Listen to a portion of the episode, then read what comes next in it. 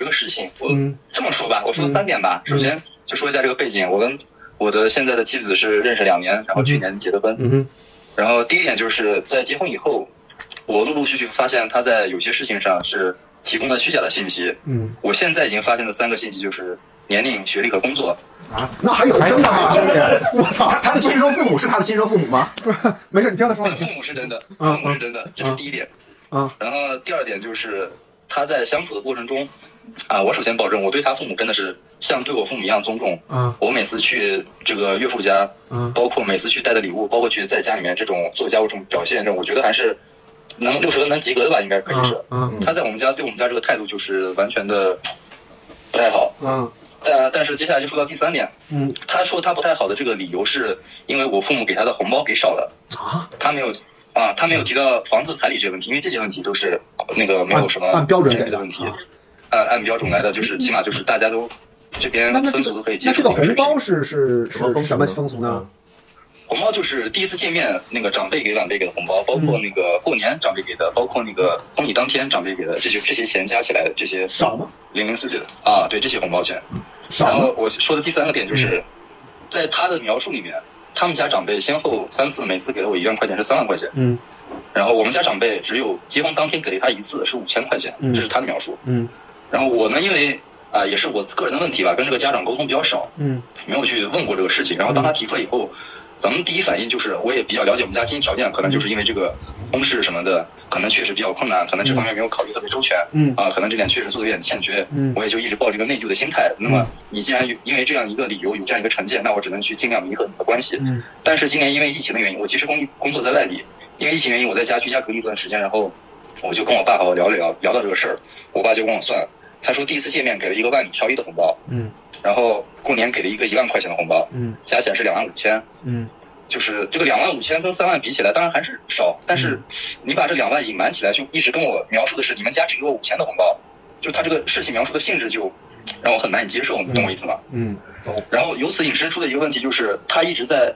强烈的婚后强烈的要求我们买车。嗯。我们刚结婚的时候，他说我们每个月两个人的工资拿出一点来攒下来，我给咱们保存好，嗯然后咱们这个钱留着以后买车或者孩子小孩出生了，这未来的一些支出啊，我说可以。嗯我在去年十月份结婚以后，给他打了四个月的钱，等到过年的时候，我说咱们今年也成家了嘛，小家庭了嘛，按照我们的风俗，你成家以后，你这些走亲戚啊这些支出。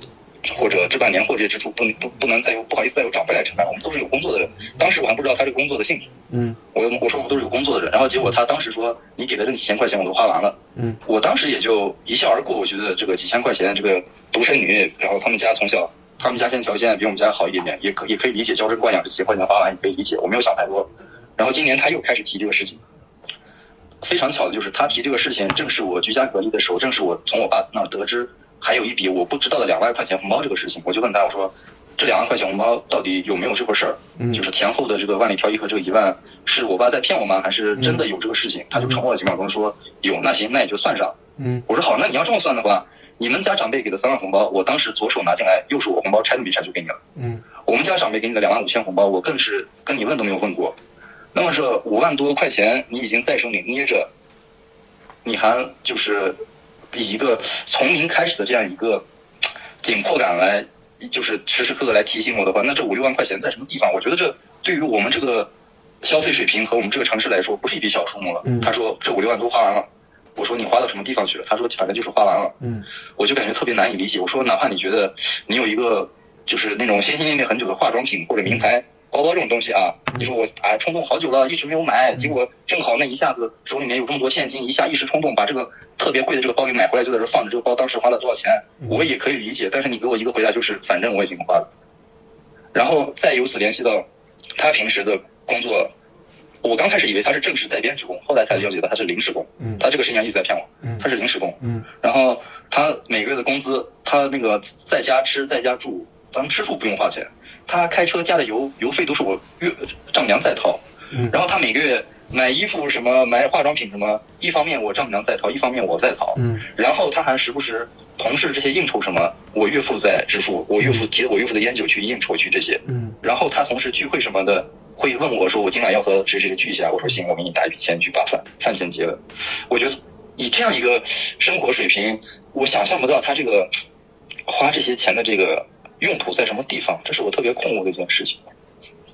你现在搞明白了想问的？你们可以问我啊。你现在搞明白了吗？我现在没有搞明白，我现在在找人做调查，我现在还不知道他是情况到什么地方去了。嗯，兄弟，你看到直播间里有些朋友打的那些话了吗？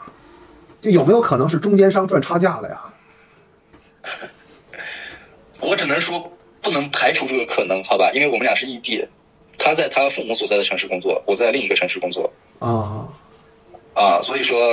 真的只只能这样说。原来我挺相信他的，因为原来我们俩刚开始交往的时候，他跟我非常强调过很多次一句话，说嗯有什么事儿你不想说，你可以说，我选择不说，你可以明白告诉我我不想说这个事儿，啊但是你不要骗我，啊这个是我一直做到的。包括他有时候问起我，他知道我有前女友。啊他说你跟前女友一些相处的细节啊，你有没有为他做过什么？我说这个事儿我不想说，对吧？但是你知道我有前女友，嗯但是经过他的这个年龄，年龄是他婚后主动坦白的，因为那个要领证嘛，领证的时候他跟我坦白说差了几岁啊那个一岁一岁，这个不是什么大事啊啊。他说那个当时是因为因为我跟我前女友，就是因为我前女友年纪比较大，然后我家里坚决反对分手。他说他知道这个事儿以后，他有危机感，他不敢说这个事儿，他想跟我在一起。我说那这个可以原谅，对吧？然后工作那个事儿不是他坦白的，是我父亲托人查到的，因为我父亲有同学在，反正我们这个地方都是小圈子基本上嗯嗯啊，没有没有什么秘密可以，一打听就知道他那个工作嗯是临时工，嗯然后他学历这个事儿也是，他跟我说的是某某所我们省内的一本大学的本科毕业生，嗯。但是在我在我父亲的调查下，他是这所省内大学一本院校附属的三本学院的毕业生，嗯。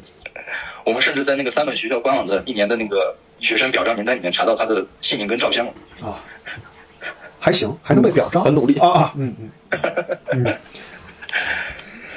啊，所以我现在就是，我感觉我现在特别纠结这个调查的结果。我现在又想他能调查出来点什么，又怕他调查出来什么不告诉，因为调查这个人是我爸妈的朋友，他可能也觉得有包袱吧，可能觉得如果他调查出什么，作为决定这个的导火索的话，他背上这种那你们背上这种找的这个调查的人呢就不太对，应该找专业人士调查。你不应该找一个什么样的是专业人士？我啊之前没有接触过。之前我直播间那个戴老师不就是吗？嗯啊，专业的查这个方面，你找一个利益相关的，查出来又不告诉你，多尴尬呀！没准还修改调查结果，人家这个小县城的人肯定觉得这个劝和不劝分嘛对对，对就算查出来什么惊天动地的事儿，算了，哎都不知道是吧哎就凑合过的谁结婚不这样啊？哎啊，都过几年有孩子就好了，。他我觉得他利益相关应该跟我父母的利益要更近一点，这是一个啊方面。多跟你爸第二个方面就是啊他也应该很清楚，有些事情瞒得了一时，瞒不了一世的嗯。他如果现在选择隐瞒的话，嗯可能过几年等到我们自己发现的话，他可能会失去这边的友谊，这也是他应该要考虑的东西吧。嗯，我是觉得兄弟，你做好迎接残酷真相的准备嗯最坏的准备，啊！我个人觉得这个真相可能不会太好。嗯，然后提前做好一些保护啊。